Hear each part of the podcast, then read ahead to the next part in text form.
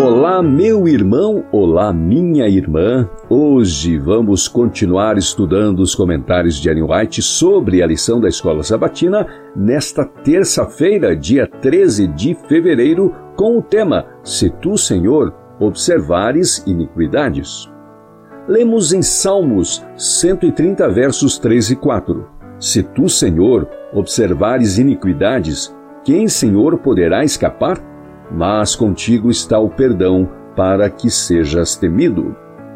Para aqueles que seguiram caminhos estranhos, o Senhor oferece palavras de encorajamento. Ele aceitará suas orações caso se arrependam e se convertam. Mediante o infinito sacrifício de Cristo e pela fé em seu nome, poderão receber as promessas de Deus. Os filhos de Adão poderão tornar-se filhos de Deus. Ah, como devemos ser cheios de gratidão, porque, pelo fato de Cristo em assumir a natureza humana, é concedida aos seres humanos caídos uma segunda oportunidade. Cristo os coloca num terreno vantajoso. Pela conexão com Ele, podem tornar-se cooperadores de Deus. Pela graça concedida diariamente por Cristo, podem ser elevados e enobrecidos, tornando-se filhos e filhas de Deus. Tal amor é sem igual. As pessoas podem dizer: Perdoo todas as ofensas que me fez, mas o perdão deles não elimina um só pecado. Contudo, a voz que soa do Calvário: Meu filho, minha filha, seus pecados são perdoados. É completamente eficaz. Somente essa palavra tem poder e desperta a gratidão no coração agradecido. Temos um mediador, há somente um canal de perdão e esse canal está sempre aberto, e mediante esse canal, um rio fluxo de divina misericórdia e perdão flui sobre nós.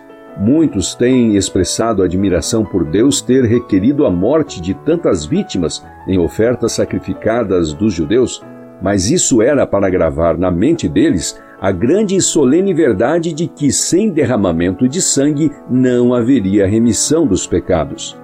Nunca veremos e compreenderemos a intensa angústia dos sofrimentos do Imaculado Cordeiro de Deus até sentirmos quão profundo é o abismo do qual fomos salvos, quão ofensivo o pecado de que a humanidade é culpada e, pela fé, tomarmos posse do pleno e completo perdão.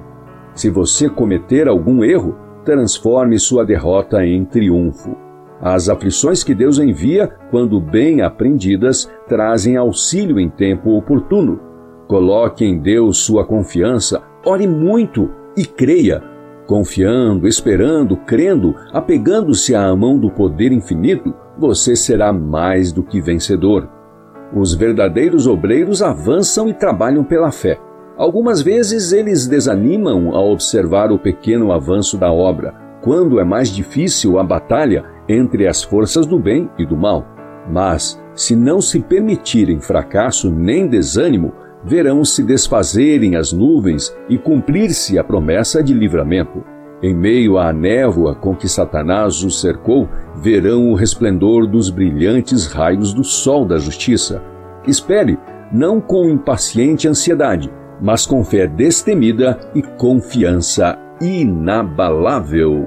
E tivemos no estudo de hoje citação da meditação Este Dia com Deus, de 3 de setembro, também da meditação Olhando para o Alto, do dia 24 de julho, e por último do livro Testemunhos para a Igreja, volume 7, página 198. Amanhã, quarta-feira, o tema será Louvor ao Deus majestoso e misericordioso, que espero mais uma vez amanhã.